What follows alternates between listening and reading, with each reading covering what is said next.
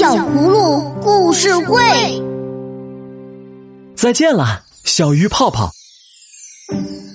依依和小可有一条名叫泡泡的小鱼。每天早晨，小葫芦们都会早早起床，到鱼缸前和泡泡打招呼。不论我们起得多早，见到泡泡时，它都在游来游去。它比我们起得还要早呢。亲爱的泡泡，我和小可很爱你。我们拿干面包和鱼食喂你，希望你快点长大。亲爱的泡泡，我和依依很爱你。每天，我和依依都会送你一个甜蜜的吻，希望你开心的长大。金色的阳光晒在鱼缸上，泡泡总是很有精神的游来游去。泡泡听了，摇一摇尾巴，开心的在鱼缸里转了个圈儿。可是有一天，泡泡大的没法再待在小小的鱼缸里了。为了让泡泡回到属于自己的家园。小葫芦们跟着葫芦妈妈，把泡泡带到海边放生。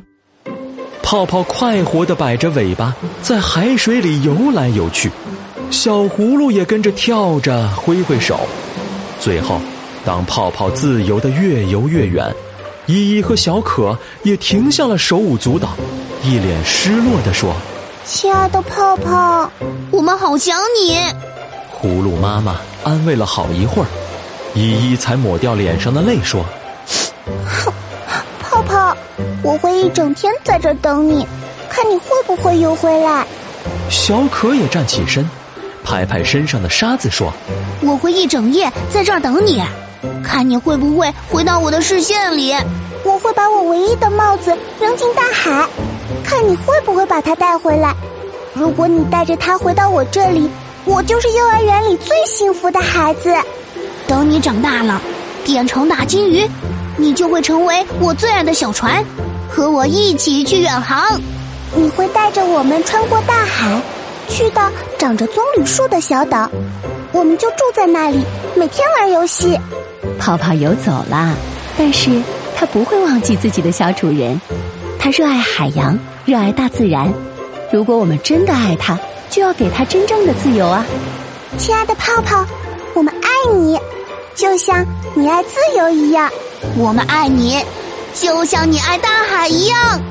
雪白的海鸥在深蓝色的天空盘旋，它们欢快的叫着，像是在把泡泡的回答传回岸边一样。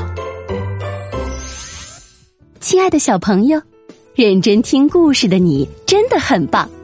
现在放下手机、iPad，让眼睛放松一下吧，还要记得。每天补充维生素 A、D 哦，预防近视从小做起。真正的喜欢，是把他最喜欢、最需要、最希望的带到他身边。虽然小葫芦很希望永远有小鱼作伴，但他们仍然善良的把小鱼放回自由的海洋，因为那里才是小鱼真正的家。真正的爱和善良是时刻为别人着想，把别人的希望。放在心里面。